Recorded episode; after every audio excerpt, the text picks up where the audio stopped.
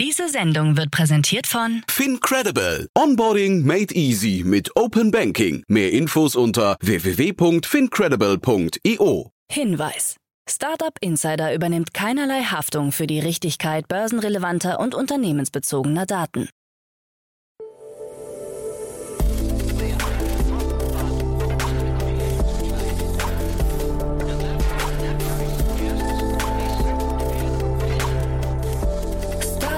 Insider Daily. Morgen Update. Einen wunderschönen guten Morgen und herzlich willkommen zu Startup Insider Daily. Mein Name ist Jan Thomas. Heute ist Donnerstag, der 5. Mai. Ja, und das sind heute unsere Themen. Das Münchner Handschuh-Startup ProGlove wurde verkauft. Personelle Turbulenzen bei Lieferando. Scalable Capital startet einen Neo-Broker in Österreich. Das Bundeskartellamt nimmt Meta unter die Lupe. Und Airbnb verzeichnet ein starkes Umsatzwachstum. Heute bei uns zu Gast im Rahmen der Reihe Investments und Exits ist mal wieder Philipp Werner von Project A. Ja, und wir haben über The Future of Payment gesprochen. Ein äh, spannendes Unternehmen aus Litauen mit einer fantastischen Series A-Runde. Wirklich ein hochinteressantes Thema. Kommt sofort nach den Nachrichten mit Frank Philipp. Aber wie immer der kurze Hinweis auf die weiteren Folgen. Heute um 13 Uhr ist bei uns zu Gast Julian Trautwein. Er ist der Co-Founder und Managing Director von Raus. Ja, das ist ein Unternehmen für jeden, der ja mal raus möchte. Und zwar aus der Großstadt Raus nennt sich selbst ein Hospitality-Tech-Unternehmen und möchte Aufenthalte in smarten Cabins mitten in der Natur anbieten. Hat dafür gerade 3,2 Millionen Euro eingesammelt. Ja, und wer sich die Webseite von Raus anguckt, wird auf jeden Fall nachher reinschalten, denn er oder sie möchte wahrscheinlich unbedingt wissen, wie man auf die Warteliste kommt und da weit nach vorne rücken kann, denn das Unternehmen hat mittlerweile über 2000 Leute auf der Warteliste. Also ein ziemlich tolles Thema, kommt nachher um 13 Uhr und dann um 16 Uhr sprechen wir über den Batteriemarkt. Bei uns zu Gast ist Michael Baumann, der Co-Founder und Co-CEO von Twice. Und das Unternehmen hat gerade 30 Millionen Euro eingesammelt unter der Führung von Cotu. Wir hatten das ganze Thema neu schon mal besprochen hier im Rahmen der Reihe Investments und Exits, aber es ist wirklich ein faszinierendes Unternehmen. Es geht um eine Batterieanalyse-Software zur Verbesserung der Batterielebensdauer. Ja, und das ist gerade natürlich so ein Trendthema, gerade vor dem Hintergrund der E-Mobilität. Von daher reinschalten lohnt sich, kommt nachher um 16 Uhr und wie gesagt auch ein absoluter Hörtipp. Ja, jetzt noch kurz die Verbraucherhinweise und dann Frank Philipp mit den Nachrichten und danach dann, wie angekündigt, Philipp Werner von Project A. Werbung. Hi, hier ist Nina aus dem Content-Team von Startup Insider. Vielleicht hast du es ja schon gehört, wir haben endlich neben unserem Hauptkanal Startup Insider nun auch separate Kanäle für unsere verschiedenen Formate eingerichtet. Wenn du zum Beispiel nur unser tägliches Nachrichtenupdate Startup News hören möchtest, kannst du ab jetzt ausschließlich den Startup News Kanal abonnieren. Gleiches gilt für Investments und Exits, Startup Spotlight und alle anderen Formate, die zukünftig kommen werden. Die volle Ladung Startup Insider, also alle Formate, gibt es natürlich weiterhin hier auf dem Hauptkanal. Also, um die einzelnen Kanäle zu abonnieren, besuche jetzt startupinsider.de/slash insider. Wir sehen uns auf deinem Lieblingskanal. Startup Insider Daily. Nachrichten. Exit für Handschuh-Startup ProGlove. Das Münchner Startup ProGlove ist einem Bericht der Frankfurter Allgemeinen Zeitung zufolge mehrheitlich vom schwedischen Private Equity Investor Nordic Capital übernommen worden. Zuletzt wurde ProGlove mit rund 500 Millionen Euro bewertet. Der Zeitung zufolge ist der Kaufvertrag frisch unterschrieben. Nordic Capital habe die Übernahme zudem auf Nachfrage bestätigt. Zur finalen Kaufsumme machten weder das Startup noch Nordic Capital Angaben. Das Unternehmen stellt intelligente Handschuhe mit integrierten Sensoren und Scannern her, mit denen Angestellte in der Fertigung und Logistik schneller und sicherer arbeiten sollen. Zu den Kunden von ProGlove gehören Konzerne wie DHL, Lufthansa, Volkswagen und Mediamarkt. Personelle Turbulenzen bei Lieferando. Beim Lieferando eigener Just Eat Takeaway hat es überraschend gleich zwei Änderungen im Vorstand gegeben. Der langjährige Vorsitzende des Aufsichtsrates Adrian Nün wird den Vorstand ebenso verlassen wie der Lieferando-Mitgründer Jörg Gerbig. Anders als bei Nün, der sich nicht zur Wiederwahl stellt, wurde Gerbig mit sofortiger Wirkung von seinem Amt im Vorstand freigestellt. Als COO bleibt er dem börsennotierten Konzern aber weiterhin erhalten. Wegen eines möglichen persönlichen Fehlverhaltens bei einer Unternehmensveranstaltung sei die Freistellung Gerbigs erfolgt, heißt es von Just Eat Takeaway in einer Mitteilung. Die Beschwerden sollen dabei nicht im Zusammenhang mit Finanz- oder Berichtspflichten stehen. Nach eigenen Angaben wurde eine externe Firma beauftragt, die den Fall untersucht. Sollten sich für die Vorwürfe keine Belege ergeben, kann sich Gerbig zur Wiederwahl stellen.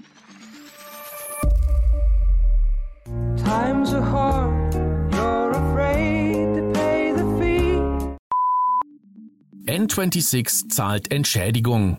Die Smartphone-Bank N26 zahlt nach fehlerhaften Kontokündigungen eine Entschädigung von 100 Euro pro Kunde. Das Geld soll wegen Verzögerungen bei der Rücküberweisung und für entstandene Unannehmlichkeiten gezahlt werden, heißt es. Manche Kunden sollen Berichten nach weiterhin darauf warten, dass ihr Geld vom gekündigten N26-Konto auf ein alternatives Bankkonto überwiesen wird. Bereits im Vorfeld hatte sich N26 Co-Gründer und Co-CEO Maximilian Tayenthal für die Vorfälle entschuldigt. Betroffene Kunden zeigten sich von der Lösung enttäuscht und bezeichneten die Entschädigung als nicht ausreichend. Bundeskartellamt nimmt Meta unter die Lupe. Das Bundeskartellamt hat bei Meta Facebook eine überragende marktübergreifende Bedeutung für den Wettbewerb festgestellt, wodurch nun eine erweiterte Missbrauchsaufsicht anwendbar ist. Diese hatte Deutschland Anfang 2021 eingeführt, um ein früheres und effektiveres Eingreifen gegen Verhaltensweisen großer Digitalkonzerne zu erlauben.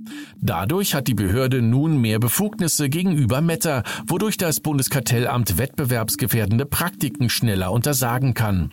Andreas Mund, Präsident des Bundeskartellamtes, erklärte, durch das von Meta geschaffene digitale Ökosystem mit einer sehr großen Zahl von Nutzenden ist das Unternehmen der zentrale Spieler im Bereich der sozialen Medien. Nach unseren Ermittlungen ist Meta damit auch im kartellrechtlichen Sinne ein Unternehmen von überragender, marktübergreifender Bedeutung. Trivago-Manager starten Fintech. Die drei ehemaligen Trivago-Manager André Lehnert, Johannes Thomas und Andreas Vogler haben das Fintech Co-IQ Capital ins Leben gerufen. Börseninteressierten soll darüber geholfen werden, richtige Anlageentscheidungen zu treffen. Ein fiktives Budget in Höhe von 100.000 Euro kann in Aktien investiert werden. Seit Februar dieses Jahres hat Co-IQ Capital auch einen Aktienfonds aufgesetzt, der 15 Millionen Euro schwer ist.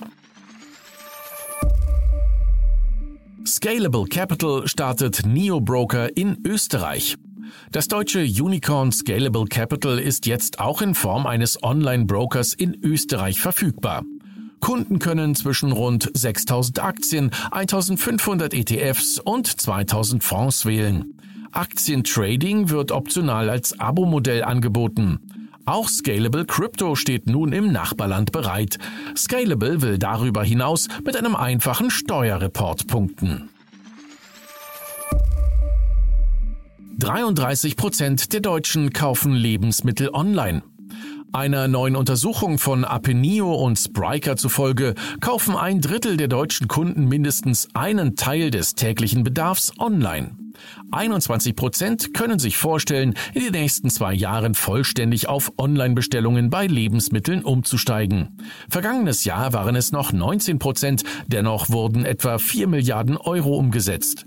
Insgesamt werden in Deutschland jährlich 200 bis 300 Milliarden Euro im Lebensmitteleinzelhandel umgesetzt. Prognosen zufolge entfallen in diesem Jahr rund 5 Milliarden Euro davon auf den Onlinehandel.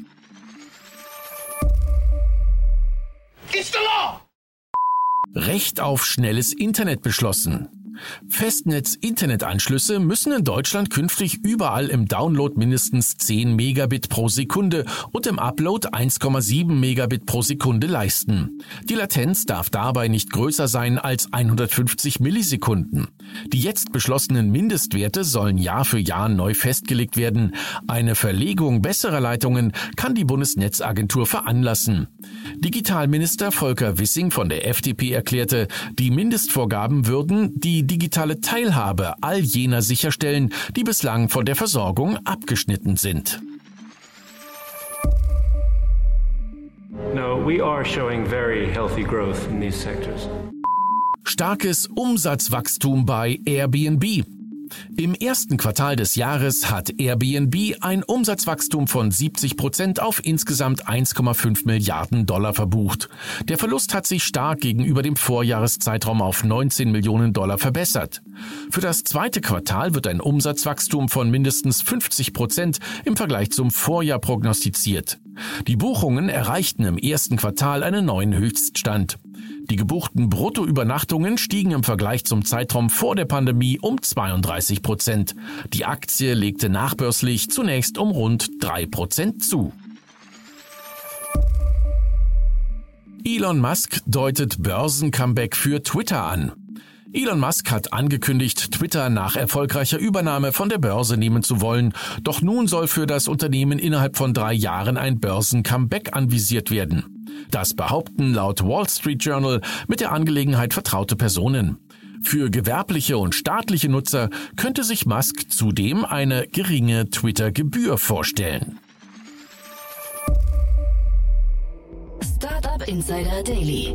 Kurznachrichten. Der Taxikonkurrent Uber hat nach einem Umsatzsprung zu Jahresbeginn einen zuversichtlichen Geschäftsausblick abgegeben.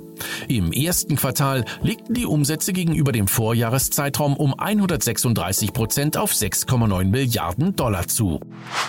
Das EU-Parlament hat beschlossen, Standards für den verantwortungsvollen Einsatz von KI zu entwickeln. Dabei sollen Grundrechte respektiert und Risiken minimiert werden. Die entsprechenden Empfehlungen kamen vom Sonderausschuss für künstliche Intelligenz im digitalen Zeitalter AIDA. Das EU-Parlament hat diese Empfehlungen nun mit großer Mehrheit angenommen. Twitter arbeitet an einer neuen Funktion namens Circle.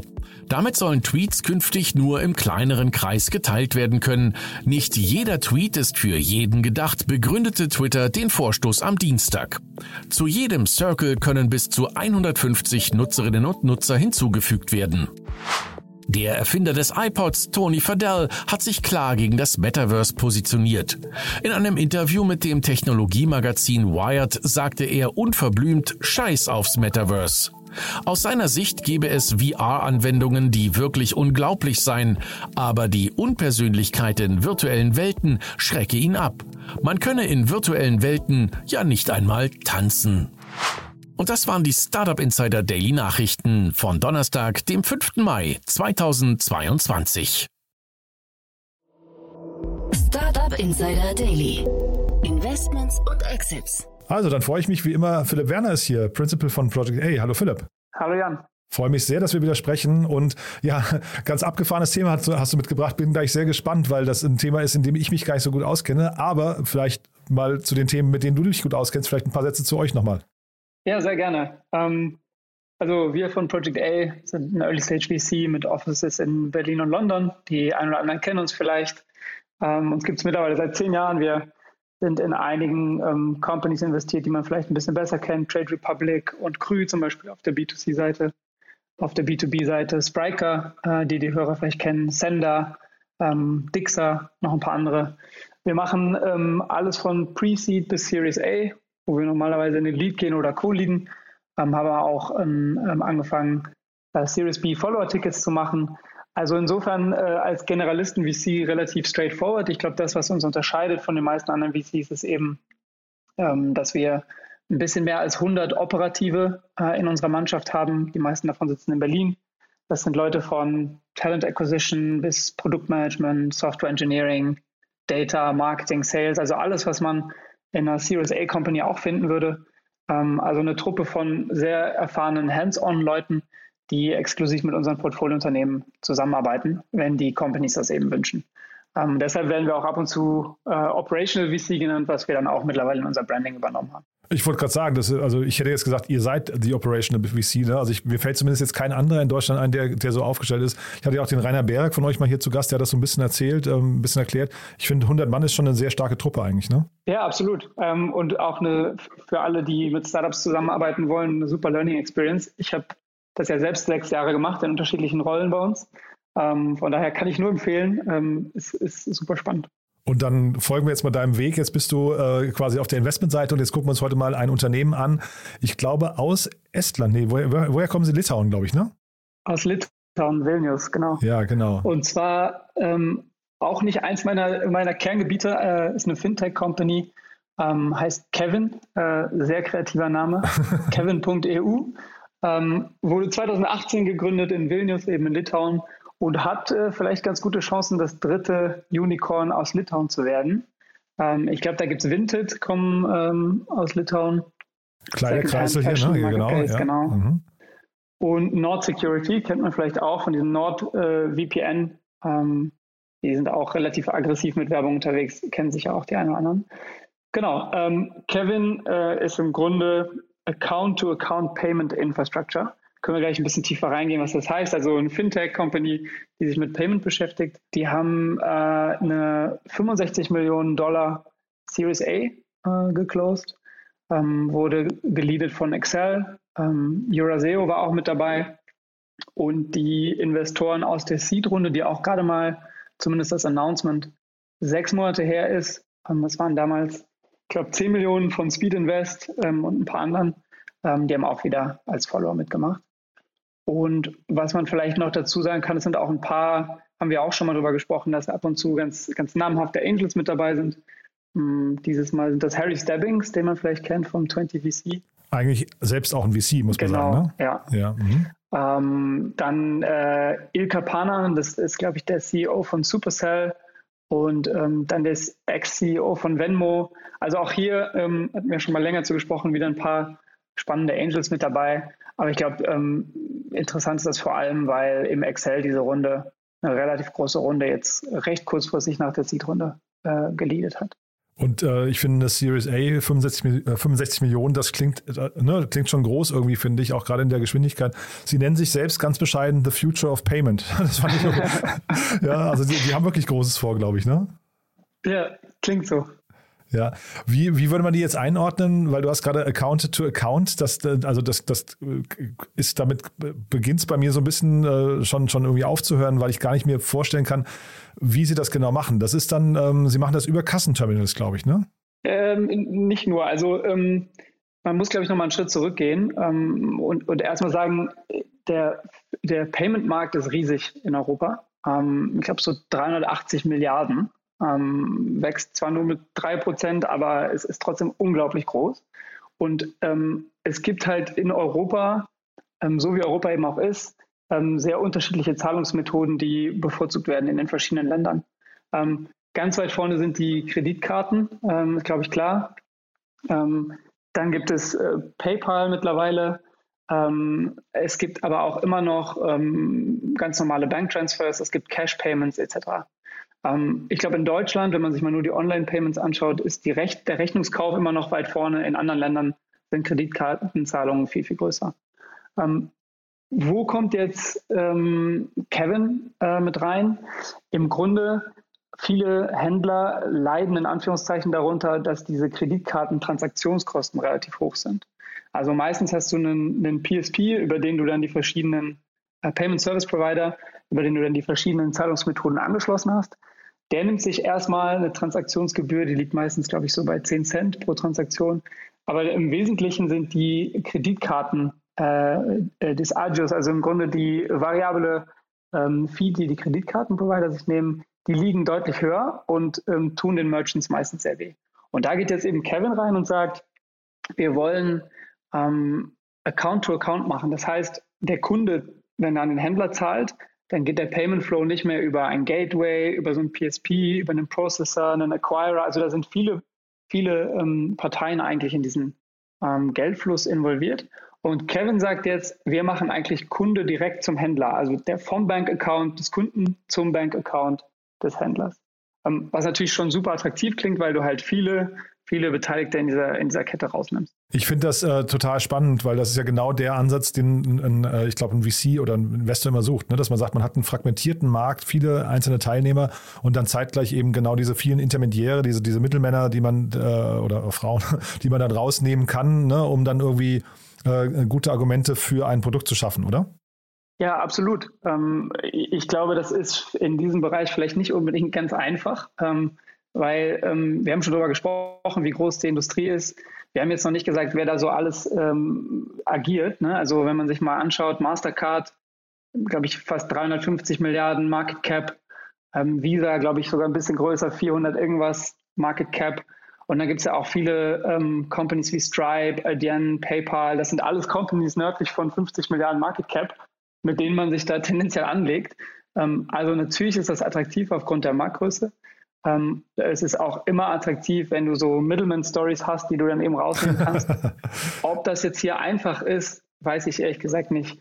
Es gibt ein paar ähm, Gründe, äh, ein paar Themen, die das, die das treiben, weshalb man sagen könnte, es ist vielleicht so ein bisschen Perfect Storm für so ein Thema generell. Und zwar gab es diese ähm, PSD2, also Open Banking, ähm, ist gekommen. Ich glaube, 2016 kam das, was im Grunde alle Banken dazu verpflichtet, die Kundeninformationen mit Third Parties zu teilen über APIs. Das heißt, das sind jetzt nicht mehr, ähm, die sind nicht mehr exklusiv ähm, bei den Banken, sondern man kann auf diesem Open Banking aufbauen. Und das ist eben genau das, was sich jetzt Kevin auch zunutze macht. Und da gibt es ein paar andere Gründe, warum ähm, äh, so ein Thema gerade super spannend ist. Ich meine, einerseits die äh, Awareness bei den Händlern. Ähm, ne, es gibt einfach mittlerweile verschiedene Payment-Methoden. Ähm, es gibt eine gute Verbreitung von, äh, darauf hast du eben schon angesprochen, von diesen NFC-fähigen Point-of-Sale-Systemen. Ähm, ne? Ich glaube auch, ähm, Mobile Payments ähm, über Apple Pay, Google Pay etc. sind alle viel mehr im Kommen, als es noch vor Corona der Fall war. Ähm, also es gibt schon ein paar Gründe, warum das, warum das super spannend ist. Aber bisher hat das ähm, meines Wissens noch keiner so richtig hinbekommen. Es gibt ein paar lokale Player. Ich glaube, in Schweden heißt der Player Swish. Ich glaube, in Holland gibt es iDeal, bei uns gibt es äh, Sofort. Ähm, die kennt man vielleicht so. Gehört zu Klarna mittlerweile, ne, glaube ich, oder? Genau, ja. ja. Die mhm. das so äh, im Kleinen hinbekommen haben, aber das jetzt wirklich über alle Banken hinweg, API First, ähm, kenne ich jetzt keinen Player, der das so hinbekommen hat. Äh, ist auf jeden Fall also äh, haben sich ganz schön was vorgenommen. Also ich höre bei dir eine gewisse Skepsis raus. Zeitgleich äh, müssen wir vielleicht einmal kurz über, über oder hinterfragen, was könnten denn jetzt so die Herausforderungen tatsächlich sein? Ist es hinterher die Marktdurchdringung? Also, weil ich finde, also kundenseitig müssten sie ja eigentlich gute Argumente haben, ne? Oder, oder würdest du sagen, es ist ein zu ist, ist, der, ist das Setup von so einem System zu hoch hinterher? Wahrscheinlich doch nicht, ne? Ja, also ich glaube, einerseits diese ganzen, es ist super, dass du über Open ähm, Banking an, an die ganzen Informationen rankommst, aber du musst natürlich trotzdem mit all diesen Banken integrieren. Also sind schon jede Menge API-Integrationen, die du bauen musst mit Banken, die dafür jetzt nicht unbe unbedingt bekannt sind. Ne? Also die wurden eher dazu gezwungen und sind jetzt, glaube ich, nicht schnell darin, besonders gute APIs aufzubauen. Könnte ich mir vorstellen, dass das nicht ganz trivial ist. Ich könnte mir auch vorstellen, dass ähm, das Ganze so ein bisschen limitiert wird durch Apple, Google etc., die ja auch alle in Payments rein wollen. Ähm, ob Apple jetzt zum Beispiel mit Apple Pay ein großes Interesse hat, dass sie da rausgenommen werden und man vermeintlich irgendwann einfach Bankaccount to Bankaccount bezahlen kann, ohne Apple Pay zu nutzen. Ähm, ich glaube, das ist schwierig und die, die, die Nutzer haben ja gerade angefangen, sich an Mobile Payment zu gewöhnen. Also die Adoption von insbesondere Apple Pay, Google Pay ist ja doch sehr, sehr, sehr gut. Ähm, und ich glaube, die werden dann ein Wörtchen äh, mitreden wollen. Also das sind so die Gründe, die ich mir vorstellen kann, warum das schwierig ist. Und dann natürlich äh, im Nitty-Gritty, was da noch alles in diesen Payment Flows, die ja wirklich komplex sind, was da noch alles schiefgehen kann, ähm, da, davon noch gar nicht zu sprechen. Mhm. Wobei Apple ja zum Beispiel gerade mit Apple Pay so ein bisschen regulatorischen Gegenwind bekommt. Ne? Das kann ja durchaus sein, dass dann irgendwann hier auch so Themen wie EU-weite marktbeherrschende Stellung oder, oder äh, Übervorteil der Marktteilnehmer und sowas, dass das hier auch ein bisschen eigentlich so einem Kevin in die Karten spielt. Ne?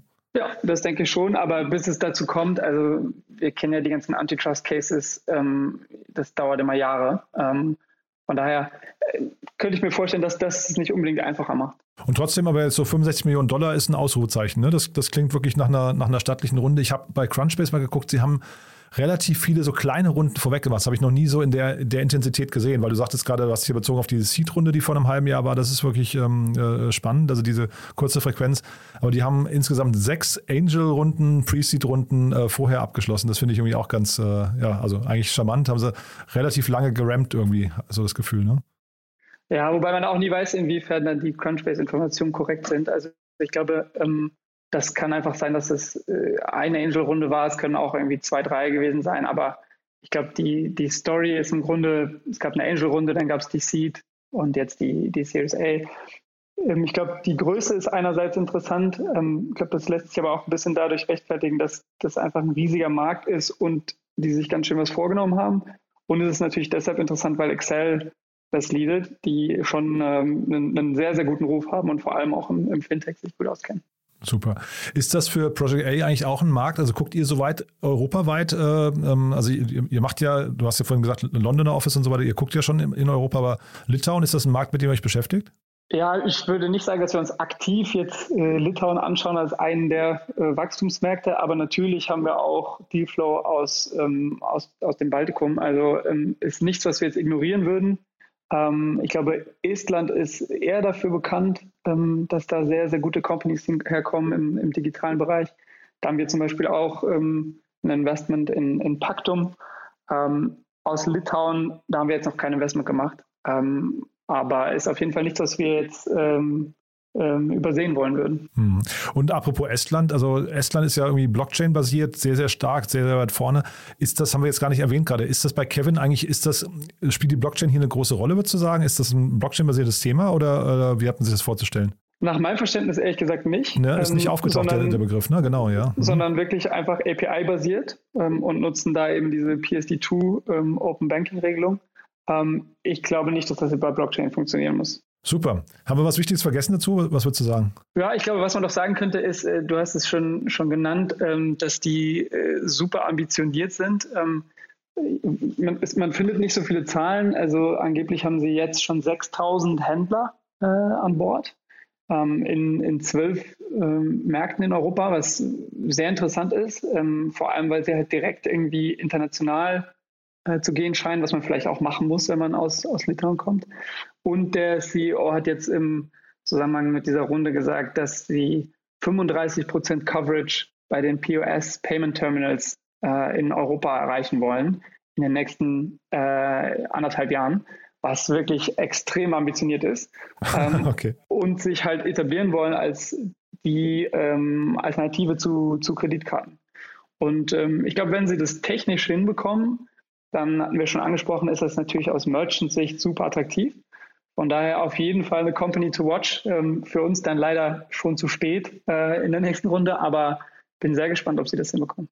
Ich finde, was du gerade gesagt hast, ist total interessant. Ähm, äh, Litauen, man hat vielleicht nur die Chance, dann irgendwie auch zu internationalisieren. Das war ja früher auch das, äh, oder auch wahrscheinlich heute noch, äh, das, was äh, bei Israel immer gesagt wurde, ne? dass der israelische Markt eigentlich zu klein ist, um überhaupt äh, lokal was zu machen. Deswegen sind die sofort internationalisiert. Und vielleicht ist das bei diesen ganzen Baltikum- Ländern ja eigentlich auch so. Also vielleicht sind das extrem international denkende Startups von Anfang an, äh, oder wie würdest du sagen?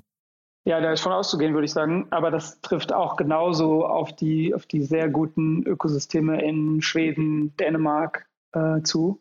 Also da, da sind wir auch viel investiert und die Gründer, die man da kennenlernt, die wissen eigentlich von Anfang an, die Länder sind irgendwie sechs respektive neun Millionen Einwohner. Ähm, wenn du einen Unicorn bauen willst oder sagen wir mal einen Dekakorn, dann kommst du nicht, nicht weiter, wenn du nicht mindestens in drei, vier andere Länder in Europa gehst.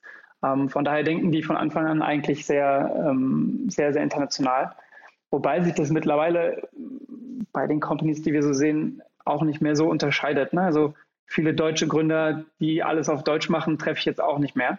Ähm, es ist einfach mittlerweile schon ein sehr internationaler zumindest mal europäischer Fokus. Ah, ist das so? Ja, weil ich hätte jetzt gerade gedacht, dass man eben äh, dadurch, dass man mit Deutschland oder auch Frankreich oder so dann einfach große Heimat, Heimatmärkte hat, dass man dann gar nicht gezwungen ist, so, so schnell zu, äh, zu internationalisieren. Aber dann war das ein Trugschluss, ja? Ja, es kommt natürlich immer auf die Industrie drauf an. Ähm, ist, ist glaube ich, auch klar. Aber ähm, es ist, glaube ich, auch verstanden, dass ähm, VCs große Ambitionen haben und es ist einfach immer Teil der Fundraising-Story, dass man sagt, wir gehen danach in Land XYZ. Ähm, und die meisten Companies, die in diese Regionen kommen, ähm, machen das ja auch. Ne? Also selbst wenn du jetzt ein, Trade Republic als Beispiel nimmst, die irgendwie die sind ganz klar in Deutschland gestartet, aber mittlerweile auch, ich weiß nicht genau in wie vielen Ländern, aber auf jeden Fall mal Frankreich, Spanien etc. Ähm, ich glaube, das ist einfach heute die Ambition, dass wenn du ein gutes Produkt baust, dass das international funktionieren muss, zumindest in Europa. Und natürlich gibt es Ausnahmen, ne? Irgendwie irgendwie, ähm, wenn du irgendwas im Bereich ähm, Regulation machst oder wir hatten beim letzten Mal über Express Group und Taxfix gesprochen. Ich glaube, da, auch da ist Internationalisierung immer recht früh mit auf der Agenda.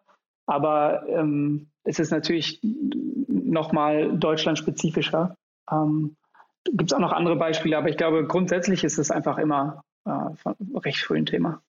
Ist natürlich dann sehr verlockend, ne? so Express Group zum Beispiel, wenn die dann halt in Deutschland, keine Ahnung, sagen, der Markt ist so groß, wir können erstmal hier irgendwie zu einem halben Unicorn werden, dann, dann ist vielleicht so die Ambition im Vergleich jetzt hier zu Kevin, die Ambition ins Ausland zu gehen, vielleicht gar nicht ähm, äh, so gegeben. Das war so ein bisschen auch der Gedanke, ne? aber äh, ist wahrscheinlich, wie du gerade sagst, Fall zu Fall abhängig. Ne? Ja, genau. Ich glaube, du musst halt auch ein bisschen sehen, dass du dann dir nicht selbst, wenn du dich nur auf ein Land konzentrierst, Competitors ranziehst. Ne? Also wenn du in, in, Deutschland sehr erfolgreich bist, dann wird irgendjemand in UK, Frankreich etc. auch auf die Idee kommen, das vielleicht zu machen. Von daher glaube ich, ähm, willst du relativ schnell dann, wenn du, wenn du glaubst, du hast das Modell bewiesen, ähm, dann auch eben entsprechende Investorengelder anlocken, die dann die Fantasie nicht mehr zulassen, dass jemand das Gleiche nochmal in einem anderen Land macht, sondern sagt, der Player ist jetzt so gut finanziert, ähm, der wird die anderen Länder auch vermeintlich gewinnen. Ähm, also ich glaube, es ist eine sehr spannende Frage, wo man auch über lang, lange darüber diskutieren kann, wann ist eigentlich der richtige Zeitpunkt für Internationalisierung. Ähm, einerseits aus dem Business heraus, aber andererseits auch so ein bisschen aus Investorperspektive. Genau. Ich fand das nur, ich habe das auf mehreren Konferenzen mal gehört über Israel. Das war halt wirklich immer so der, die, die, also die, die Antwort auf die Frage, warum kommen aus Israel so viele große Companies, ne, international erfolgreiche Companies. Und das ist, glaube ich, wirklich, weil der Heimatmarkt einfach gar nichts hergibt. Ne? Ja. Nehme ich auch an. Aber ich glaube, da gibt es auch noch andere Gründe. Ähm, ich glaube, Israel hat ja auch eine sehr, ähm, da, da, gehen viele Leute in die, in, also bist, glaube ich, gezwungen, auch in, die, die Army, in der Army ja, genau, Zeit ja. zu verbringen. Ja. Und die sind halt was Cybersecurity angeht, sehr gut. Das heißt, man hat irgendwie eine gute frühe Schule im Bereich äh, digital. Also ich glaube, es gibt schon verschiedene Gründe, warum äh, Israel so gut ist, aber das zählt sicher auch dazu. Nochmal ein Thema für einen separaten Podcast. cool, Philipp. Du, dann hat mir das großen Spaß gemacht. Äh, danke, dass du da warst. Tolles Thema und ich freue mich aufs nächste Mal. Ja, super gerne, Jan. Mach's gut. Werbung. Hi, ist Paul. Product Manager bei Startup Insider. Willst du wissen, welche Startups aus Hamburg, Mannheim oder vielleicht auch Bielefeld sich mit künstlicher Intelligenz beschäftigen? Oder wie zum Beispiel das Portfolio von Earlybird oder HV Capital aussieht? Entdecke all das und noch viel mehr auf unserer Plattform. Kostenlos und ohne Begrenzungen. Unsere Datenbank umfasst über 20.000 Profile aller relevanten Startups, Investoren und Personen, die darauf warten, von dir entdeckt zu werden. Also, wenn ich dein Interesse geweckt habe, schau einfach mal auf unserer Plattform vorbei unter startupinsider.de/slash insider. Startup Insider Daily, der tägliche Nachrichtenpodcast der deutschen Startup-Szene. Das war Philipp Werner von Project Adventures. Damit sind wir durch für heute Vormittag, aber nachher geht's weiter. Ich habe es angekündigt um 13 Uhr mit Julian Trautwein, dem Co-Gründer und Managing Director von Raus. Da sprechen wir über einen sehr innovativen Hospitality-Anbieter. Ich fand das ein super cooles Thema und kann auch gerade verstehen, dass die Jungs so einen Andrang haben. Und dann um 16 Uhr das Thema E-Mobilität. Michael Baumann, der Co-Gründer und Co-CEO von Twice. Und da sprechen wir über die 30 Millionen Dollar Runde unter der Leitung von Cotu. Ja, also reinschalten lohnt sich. Ich freue mich, wenn wir es wieder hören. Wenn euch gefällt, was wir hier tun, wie immer die Bitte, empfehlt uns doch gerne weiter. Wir freuen uns immer über neue Hörerinnen und Hörer. Dafür schon mal vielen Dank und ansonsten euch einen wunderschönen Tag und hoffentlich bis nachher. Ciao, ciao. Diese Sendung wurde präsentiert von Fincredible. Onboarding made easy mit Open Banking. Mehr Infos unter www.fincredible.io.